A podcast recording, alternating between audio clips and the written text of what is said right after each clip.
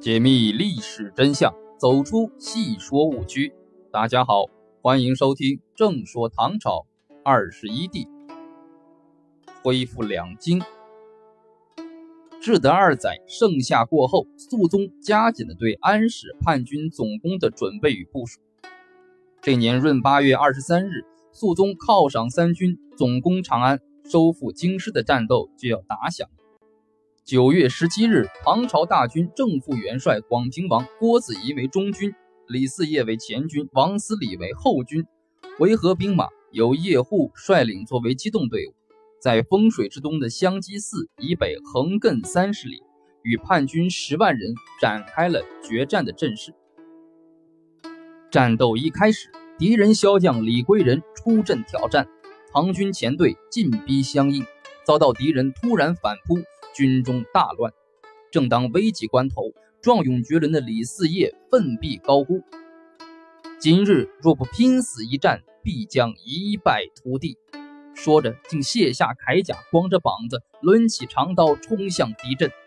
敌军被其英勇所震慑，唐军以士气大振，阵脚方才稳住。李嗣业趁势率领前队军卒各执长刀，列阵而进。他身先士卒，所向披靡。军阵似铜墙铁壁，压向敌人。霎时之间，疆场上战马嘶鸣，刀枪撞击声，士兵呐喊声响成一片。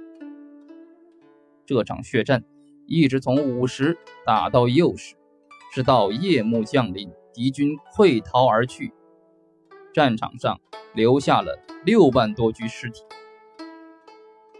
叛军退入长安后，连夜逃跑。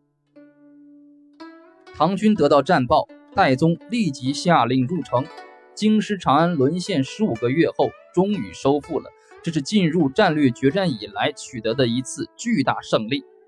当身为元帅的戴宗率军进入长安时，城内的百姓父老携幼夹道相迎，他们呜咽着，欢呼着，为从此结束朝不保夕的动荡生活而庆幸，为摆脱叛军野蛮铁蹄的蹂躏而欢庆。长安城的百姓也许并不知道，刚刚赶走了叛军，一场背后的交易几乎让他们遭到灭顶之灾。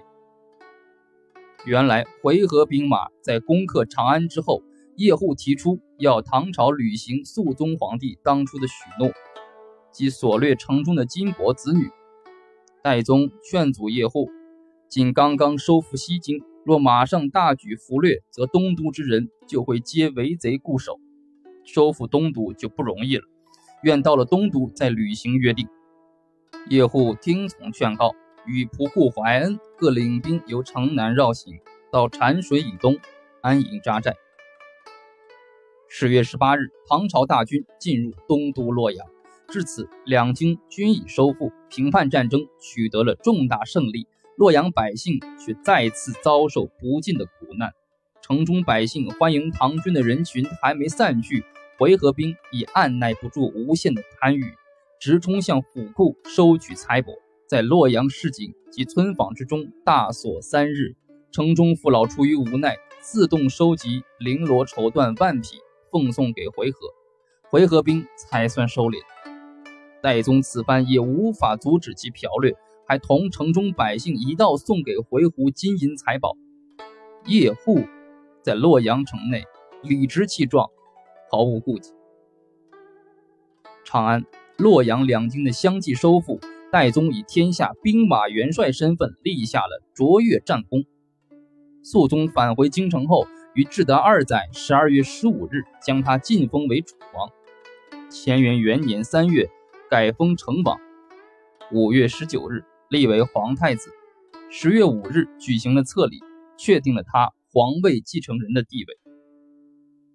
随着平叛战争的节节胜利，尤其是肃宗病重以后，朝廷上下都普遍感到的潜在的政治危机。